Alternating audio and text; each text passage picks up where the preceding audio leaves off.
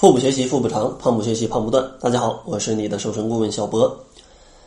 上期节目呢，跟大家来说了一下哪些食物啊是比较适合在减肥当中吃的，并且呢有不错的饱腹感。今天呢，就跟大家来分享一下，那这个减肥当中，咱们到底应该怎么吃，或者说有什么小技巧，能够让咱们去延长这种饱腹感呢？其实第一点呢。就是我万年都推荐大家去使用的一个小技巧，就是吃的慢一些。其实大多数人啊，吃多少不不是取决于呃你的这个热量，而是取决于这顿饭你吃没吃饱。但很可惜呢，如果你吃的太快的话，你是感觉不到吃饱的，因为大脑神经反应是比较慢的，接受到这种饱腹感的信号需要二十分钟左右。所以说，对于吃的慢的人来说呀，他就有充足的时间来反应啊，给身体一个反应时间，我是不是吃饱了？所以说，当你感觉吃饱了之后，你自然更容易控制自己的食欲，而不是说像很多人可能很饿，上了一份蛋炒饭，五分钟就吃完了，吃完了觉得没吃饱，再过了十分钟发现好撑，对吧？这样的话明显吃多了。但如果你吃的时候，直接就放慢一点速度，一顿饭吃个十五到二十分钟，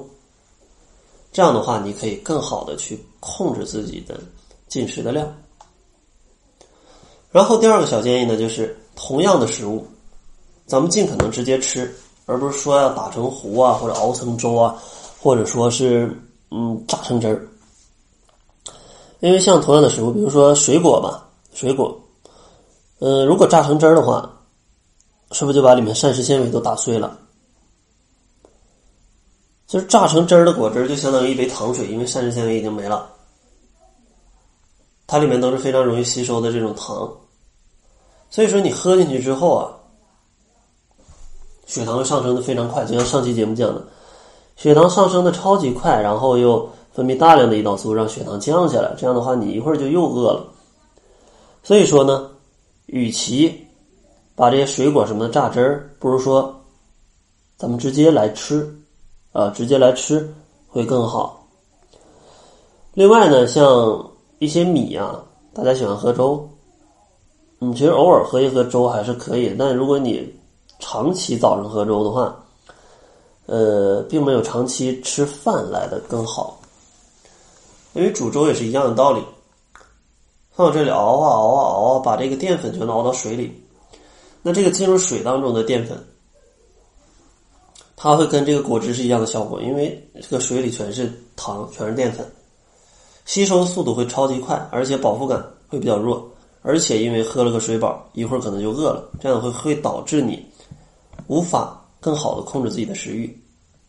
而且也更容易引起血糖的波动，是不太利于减肥的。另外，像各种各样可以榨汁儿的食物都是这样，当然你榨一杯蔬菜汁儿。那无所谓，因为本来就没有什么碳水化合物。但如果像主食或者说像水果，如果你榨汁的话，这个饱腹感就很差啊，就很差。第三个建议就是建议大家在吃饭之前十几分钟吧，喝一杯水，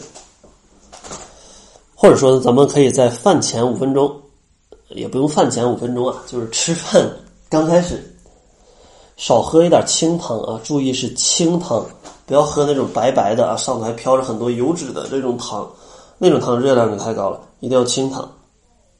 在每顿饭前啊，喝一杯水，可以让胃有一种暂时的饱腹感。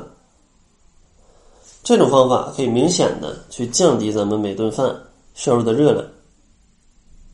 而且有研究表明，通过这种办法，每顿饭可能让你减少个。五十左右大卡的热量啊是比较可观的。然后第四个建议呢，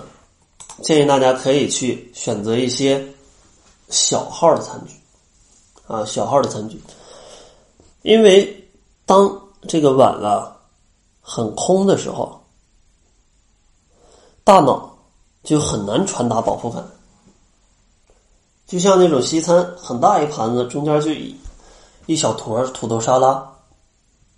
你就会有一种心理上感觉就会很饿。但如果这个盘子塞得很满，给你换一个很小的盘子，然后把这个食物全都叠满，你想象一下这个画面，就一个盘子里中间就一坨肉，就一片肉，跟一个盘子上头叠了一盘肉，这样的自己的心里的一种感觉，就是这个小餐具装更多食物，就是盘子装的更满。会很容易诱导大脑产生饱腹感。另外呢，把勺子换成小号的，也可以让你更容易吃饱，因为小号的勺子可以让你吃的更慢，更容易感觉到这个饱腹感，自然呢也就可以减少你的食量。而且有研究发现啊，将餐盘从十二寸改成十寸，它可能会让你少吃百分之二十的食物。这个控制食量啊，增加饱腹感的方式是非常棒的。所以说呢，也希望通过这两期节目，来让大家更好的控制自己的饱腹感，不要在减肥当中天天饿肚子，这样的话是没办法坚持减肥的。最后呢，还是送给大家一些瘦腿、瘦胳膊、瘦肚子的小技巧。如果想要领取的话，可以关注公众号，搜索“小辉健康课堂”，灰是灰色的灰，然后回复“瘦胳膊、瘦腿、瘦肚子”就可以领取相应的秘籍。然后还有一个事儿呢，就是春节之前的甩脂营啊，已经全部名额满了啊，大家不要再去加了。然后春节之后，在三月二号、三月三号啊，就会开新一年的甩脂营。然后大家想要参加新一年的甩脂营，也可以关注公众号，因为在甩脂营刚刚推出的时候，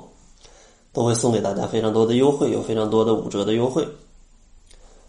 到时候会在公众号来发布信息，能不能抢到就看大家的手速了。